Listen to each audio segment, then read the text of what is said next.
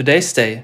Das finden wir heute wichtig. Es war letzte Woche, als wir hier bei netkiosk.digital über die große Hitze und Dürre in Spanien berichteten. Ein Beispiel für das Problem extremer Wetterlagen, mit denen wir infolge des Klimawandels immer häufiger und intensiver konfrontiert werden. An einem Ort viel zu warm und fehlende Niederschläge über lange Zeit, woanders Wassermassen durch lang anhaltenden Starkregen, der aus kleinen Bächen reißende Ströme werden lässt. Was, wohl auch ein Ergebnis der Klimaveränderungen, hinzugekommen ist, die Wetterkatastrophen, sie passieren auch zunehmend vor unserer eigenen Tür in der unmittelbaren Nachbarschaft. Immer noch präsent ist für die Menschen in Rheinland-Pfalz das Hochwasser des Sommers 2021 im Ahrtal.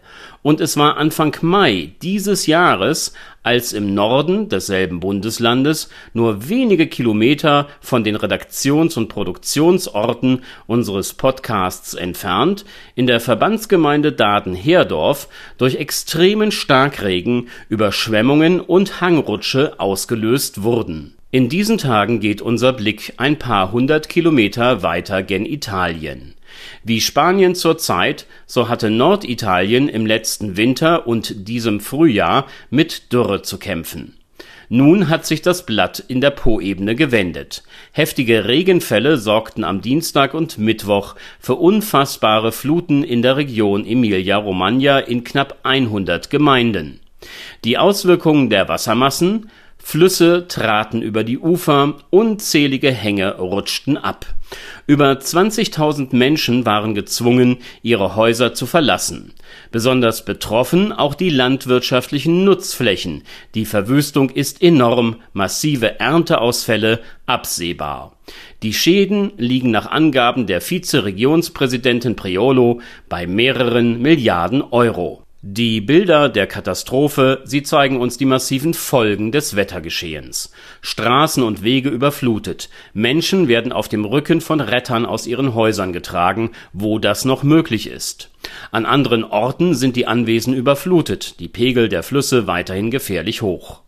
Und neben all der Zerstörung Tote. Bislang ist bekannt, dass 14 Menschen aufgrund der Katastrophe ihr Leben verloren. Der Blick in weitere Regionen des Landes zeigt, dass auch hier Unwetter ihre Spuren hinterlassen haben, sowohl in der Region Kalabrien als auch auf Sizilien.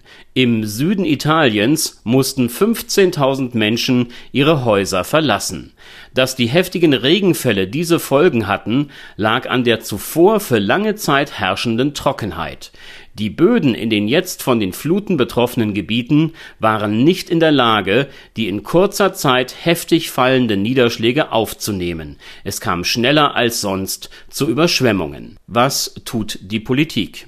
Im September letzten Jahres kündigte Italiens rechte Ministerpräsidentin Meloni an, sich um die Umwelt kümmern zu wollen.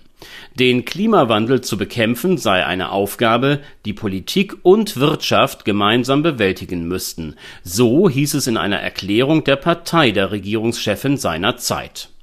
Viel hat sich seitdem nicht getan.